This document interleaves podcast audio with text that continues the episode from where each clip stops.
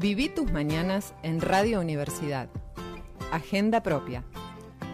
Noticias, columnistas y buena música. En Radio Universidad tenemos gente que sabe de lo que habla. Escucha todas las mañanas nuestras columnas en Agenda propia.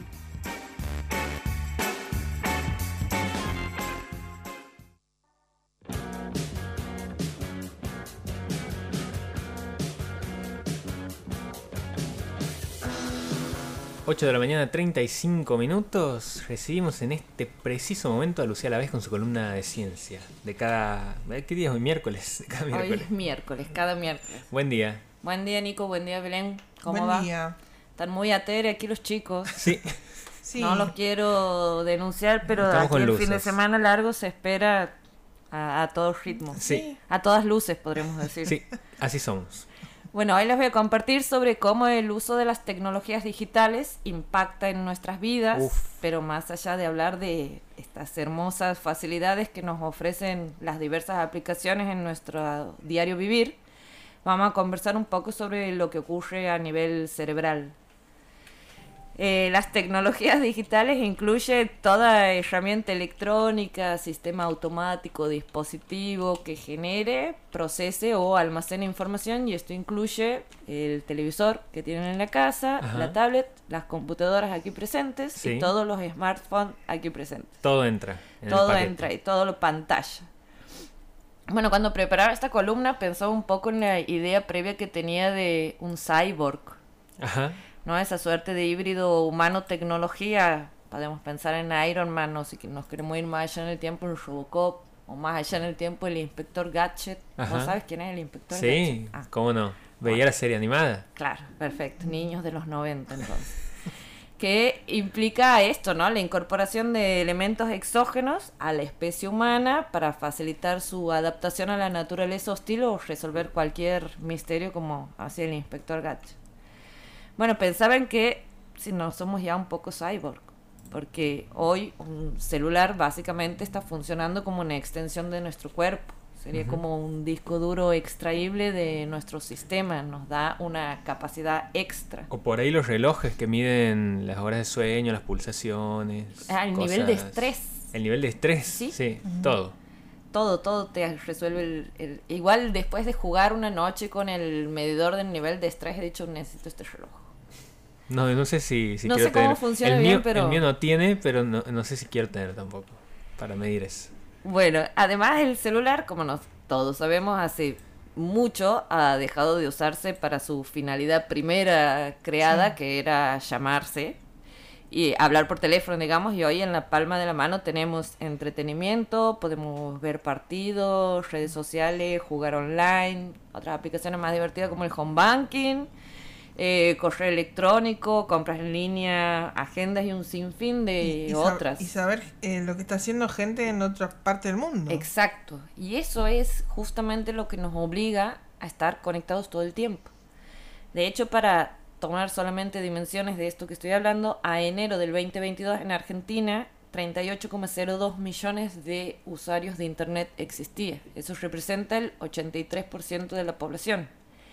Y a nivel mundial, por día, pasamos modo online aproximadamente 6 horas y media. Es decir, que creo que ya estamos más tiempo online que las que efectivamente dormimos. Estamos, sí. Mientras, mientras ustedes bailaban aquí con las luces, yo revisaba en mi, en mi celular cuántas horas estaba conectado, pueden ir ahí a ajustes, bienestar. el informe, sí. ¿Ah, y ahí van a poder ver por incluso van a poder ver con un grafiquito muy hermoso qué días se bandean. A mí me destruye ese gráfico. Porque me doy cuenta de que por día estoy en promedio como 5 horas, 6. Es un montón. Sí, uno no se da cuenta, pero son como pequeños momentitos donde uno va entrando y, y te marca después. Y supuestamente dice que te cuenta cuántas veces has activado la pantalla. No he encontrado eso todavía, pero voy a seguir hurgando no, mi no, celular. No, no, no. Bueno, seguramente habrán escuchado el término neuroplasticidad, que muy resumidamente plantea que las células del cerebro se desarrollan o también pueden atrofiarse en función del uso que de ellas se hace. Entonces, si estamos usando estos dispositivos como una expansión de la memoria, ¿Estamos entumeciendo nuestra memoria? ¿Estamos atrofiando nuestros sentidos con tanta pantalla? ¿O será que estamos desarrollando nuevas habilidades?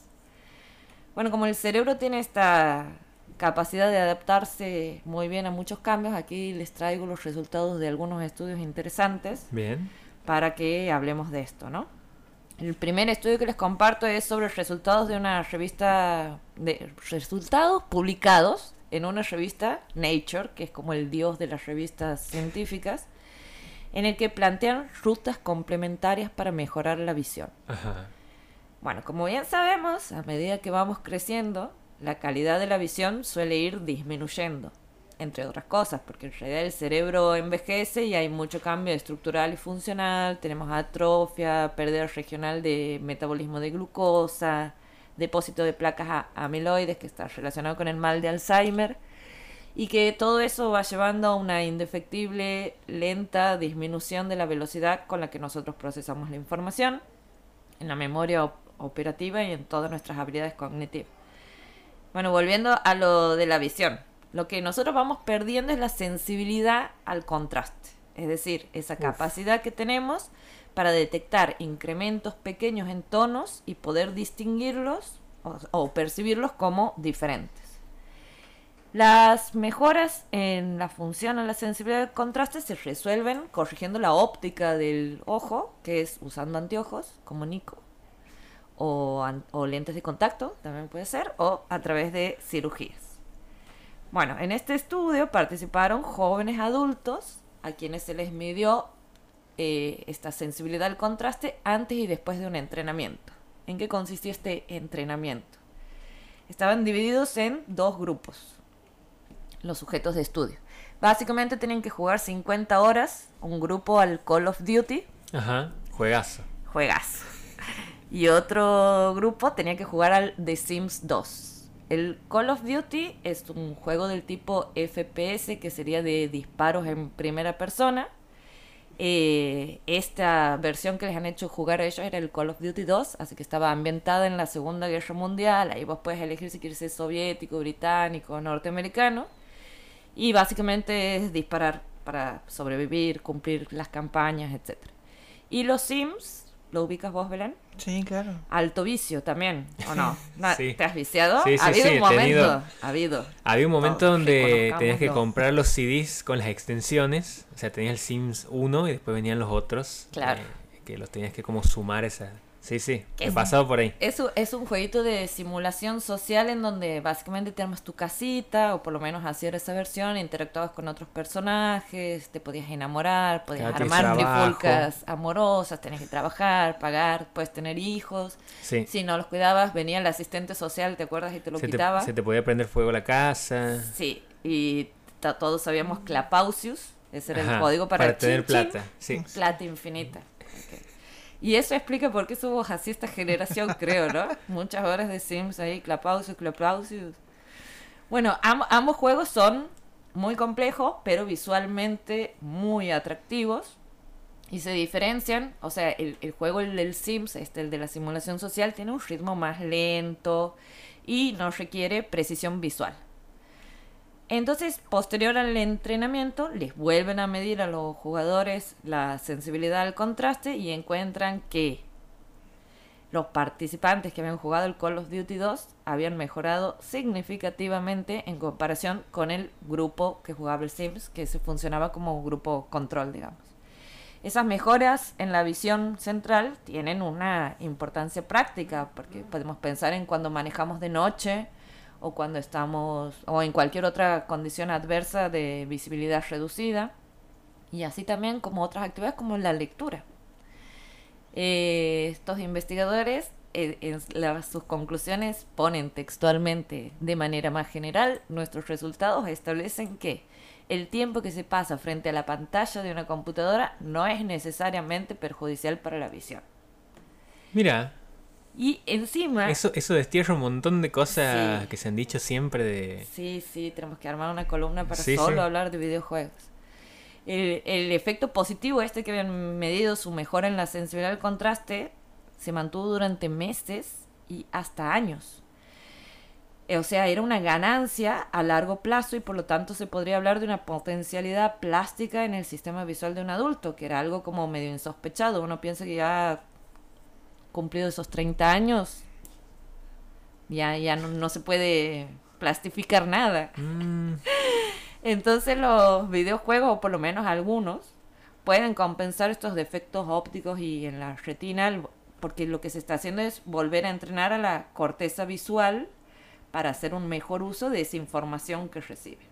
Vos estás diciendo que tengo que llegar a mi casa y, jugar 50 horas a la semana. Y tengo que instalarme eh, de nuevo los videojuegos que había desinstalar porque no tenía espacio. Y, y capaz que dejas de usar lentes. Mira, no, o sea, aquí hay algún oftalmólogo, un oculista, alguien que nos está escuchando está diciendo esta gente. Tengo, tengo a mi mamá que es oculista. Bueno, mamá, ¿te acuerdas cuando vos me decías apagar la computadora? Por tu culpa. Ahora le apareces así con los lentes. Con los lentes con una graduación de 70. Bueno, y por supuesto que no solo era mejoras en la sensibilidad de contraste, también en estos sujetos mejoraba la atención, porque si vos te pones a pensar, el Call of Duty es un juego en donde vos tienes que marcar un objetivo y tienes un montón de otros elementos distractores.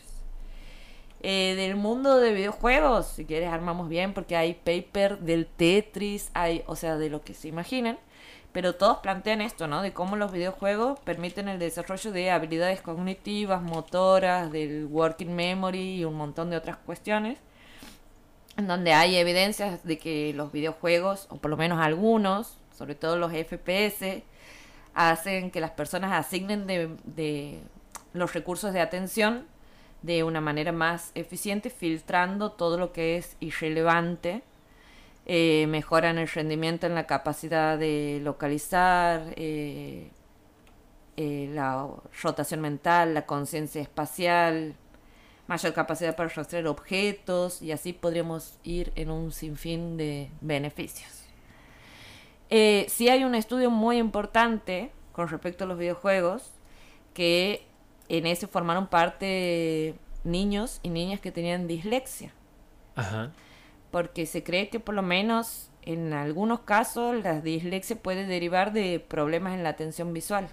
Entonces, ¿qué han hecho? Los han hecho jugar a los chiquitos y a las chiquitas videojuegos y han encontrado que mejoraban los puntajes en las pruebas de lectura y fonología y que esa mejora era tan o mayor que aquellos programas que se diseñan específicamente para el, entrenamiento eh, para tratar la dislexia. Tremendo. Así que nada, más respeto con los videojuegos, por favor. Esto no, no tiene ninguna comprobación científica, pero tengo que decir que a mí eh, me ha ayudado mucho a, aprender palabras en inglés. ¿Los videojuegos? Los videojuegos, sí. Es como que no, no digo que he aprendido inglés solamente jugando videojuegos, sino que era como un complemento de lo que aprendían en, las clases. era como, claro, era como que hay palabras que he aprendido eh, que se decían de determinada manera en inglés por los videojuegos. Bueno, a mí me pasa todavía, o sea, soy una señora adulta, quiero remarcarlo de que por ahí, o sea, tiene que pasar, te tiene que haber pasado, Nico, algún día que se te acumulan un montón de cosas y como que te sientas a, empezar a terminar esos laburos y programar y llega un momento en donde la mente se cansa y ya demoras mucho en armar una oración y entonces ahí yo qué hago? una partida en el CSGO, que es un, es un jueguito también así FPS el counter, el popular counter, y es como que toda esa atención que gastas ahí en una, en una partida es como que yo siento que mi cerebro queda en ese ritmo, o sea, termina esa partida y, se termina, no es que quedo ahí enviciada y puedo volverme a sentar a trabajar, por ejemplo. Claro, ese es un tema también, porque hay gente que no puede regular claro, el, el, vicio. Claro. ¿no? Es más eh, fuerte que uno. Sí, sí.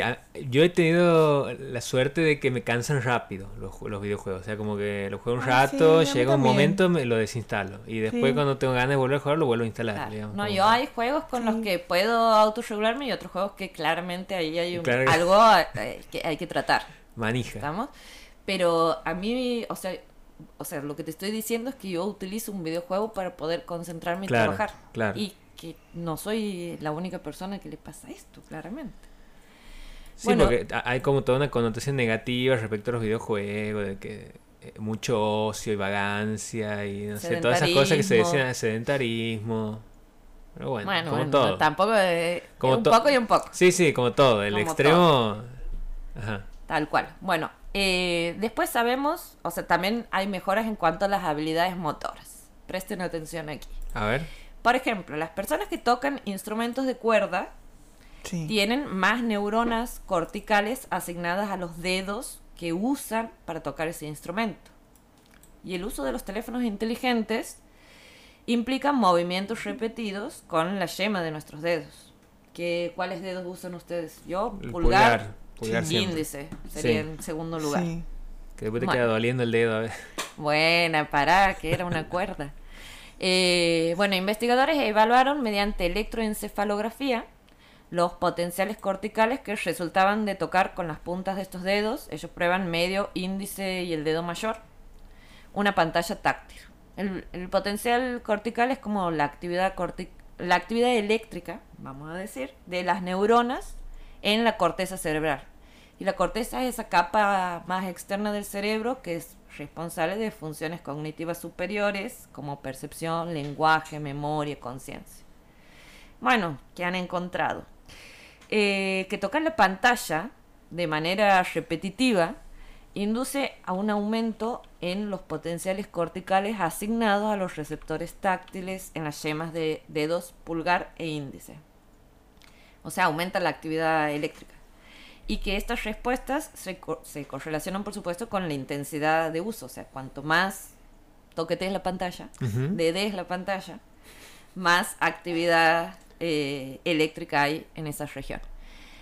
Y esto que demuestra que el uso repetitivo de pantallas táctiles puede remodelar el procesamiento, o sea, puede reorganizar la corteza motora y sensorial. Y aquí va de nuevo, en base a esto último que decías, Nico, aquí lo que hay que ver es, digamos, si esta actividad eléctrica o esta expansión se produce expensas de otras habilidades de coordinación motora, porque también si hay estudios que hablan de la asociación del uso del celular con el sedentarismo y estas cuestiones. O sea, capaz que estoy desarrollando eh, terminales en los dedos, pero no sé, uno no se va a olvidar de caminar, pero por ahí. Bueno, después se realizó una investigación en la que se analizaban imágenes de resonancia magnética en grupos de adultos que leía un libro y otro grupo que realizaba una búsqueda por internet. O sea, aquí, o sea, lo que habían hecho todo era, una búsqueda simulada, o sea, efectivamente los sujetos estaban ante una pantalla donde había un cuadro de búsqueda, ponían, les salían resultados, pero no estaban conectados a Google, por ejemplo. Igual el título del trabajo incluye la palabra Google. Eh, bueno, y tenían que hacer búsqueda en internet de alguna temática que se les indicaba ahí mientras estaba ocurriendo el estudio. Los resultados demostraron que la actividad neuronal durante las búsquedas simuladas en Internet sugieren que simplemente buscar en línea puede funcionar como un ejercicio mental para favorecer los circuitos neuronales. Y encontraron que realizar búsquedas en Internet al cerebro le parece una actividad mucho más estimulante que la lectura de un libro. Ah, no. Estamos... Estamos en el horno. Y aquí yo pensaba, es como una alerta para las personas que estudiamos, porque ¿cuántas veces pasa de que estás, eh, no sé, con tus apuntes de clase o en un libro, fotocopia, lo que sea, estudiando y dices, ah, esta palabra no me suena. ¿Y qué haces? Google. Google, claro.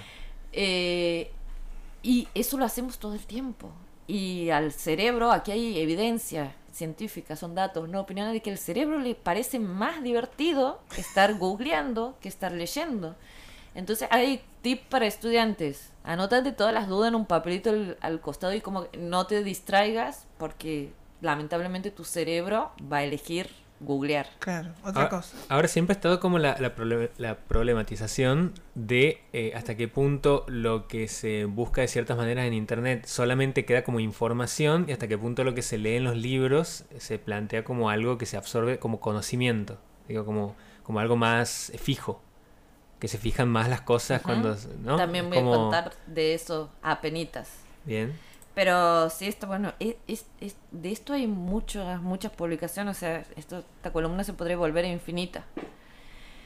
Eh, por supuesto que en esta columna no estamos haciendo apología de nada, no estamos diciendo dedíquense a googlear porque eso le hace mejor a su cerebro. Vayan a googlear y jugar videojuegos. Y, vayan, descarguense el counter. Vayan bajando el Steam y dejen de estudiar. No, no estamos diciendo Bajen el counter y jugamos ahí después del programa. Eh, o sea, todos estos estudios sí, llegado a alguna parte del texto, plantean de que las tecnologías digitales de por sí no son ni buenas ni malas para nuestra mente, sino que depende, por supuesto, del uso que le damos porque hay muchos estudios que hablan, por ejemplo, de las consecuencias negativas de la sobreutilización de teléfonos celulares. Podemos hablar de mala calidad del sueño. Ustedes van tildando en una lista como check. O sea, la tenemos. Falta de atención diaria, procrastinación académica, deterioro de relaciones personales y desempeño académico negativo. Después hay estudios que demuestran que leer en papel, Nico, todavía sigue siendo mejor para nuestra mente que leer ese mismo texto en una pantalla. Claro. Porque de alguna manera el papel nos lleva a recordar mejor el texto, los detalles y hay una conexión entre eh, hechos que lo hacemos con señales espaciales y sensoriales. O sea, estoy hablando del el lugar en la página de papel en la que se encuentra y hasta cuestiones sensoriales como el olor de un libro. No sé si les ha pasado por ahí que están repasando algo y como que hay algo que se olvida y empieza, no, yo lo tenía escrito en la parte de arriba a la derecha, estaba subrayado con color rojo. Sí, como una memoria visual. Le había armado un recuadro. Bueno, eso todavía tenemos con el papel.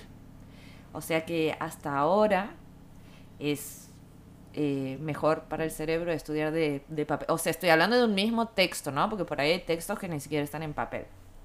O destacar la fotocopia. Vamos blanqueando situaciones. Eh, además, los hábitos de lectura son diferentes porque en entornos digitales lo que uno hace todavía es una tiene como un compromiso más superficial en el análisis del texto, o sea, leemos más por arribita. O sea, piensen en ustedes mismos eh, cuando leen un libro y cuando leen cualquier cosa en, en una pantalla. Por ahí les pasa, ayer he leído que eh, y no se lo quieres comentar, no te y dices, ¿para que... lo he guardado? Y abres tu celular. Sí. sí, sí, es como que no tienes...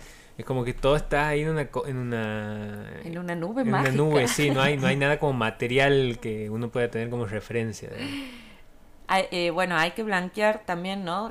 La situación esta, de que la entrada simultánea de tanta información de diversas fuentes, perdón, y su procesamiento realmente sí representa un desafío para nuestro cerebro. Me refiero a esto de que de lo que se conoce como multitasking, que es no es solo hacer cosas en simultáneo, sino tener la habilidad de cambiar una, una cosa por otra rápidamente. Donde hay muchísimos estudios donde que, refieren a cómo esto altera nuestra capacidad de atención, la capacidad de la memoria operativa en particular en niños y niñas muy pequeños donde todos los sistemas de atención y de funciones ejecutivas todavía no están maduros, pueden ser más peligrosos. Y mm, si bien existe mucha literatura en relación a que el multitasking es casi siempre menos eficiente y que lleva un aprendizaje más superficial que el hecho de desempeñar una tarea por vez, también existen estudios en los que se plantea que cuando los requisitos cognitivos, perceptivos y de respuesta están controlados por la persona, entonces el multitasking puede tener éxito. O sea, no solo en mejoras eh, laborales, sino habilidad visual, perceptiva, en la adquisición de conocimientos. Así que podemos ir cerrando esta columna con el comentario de que no se enemisten con la tecnología. Sí. Por favor pero sí que hay que aprender a autorregularse en el uso de las pantallas. Consejo de Radio Universidad. bueno, gracias Luz por la columna. Gracias a ustedes chicos. 8 de la mañana, 59 minutos. 9 ya, ¿no? Mm, ya 9. ¿Con qué vamos? Con lo que quiera el operador.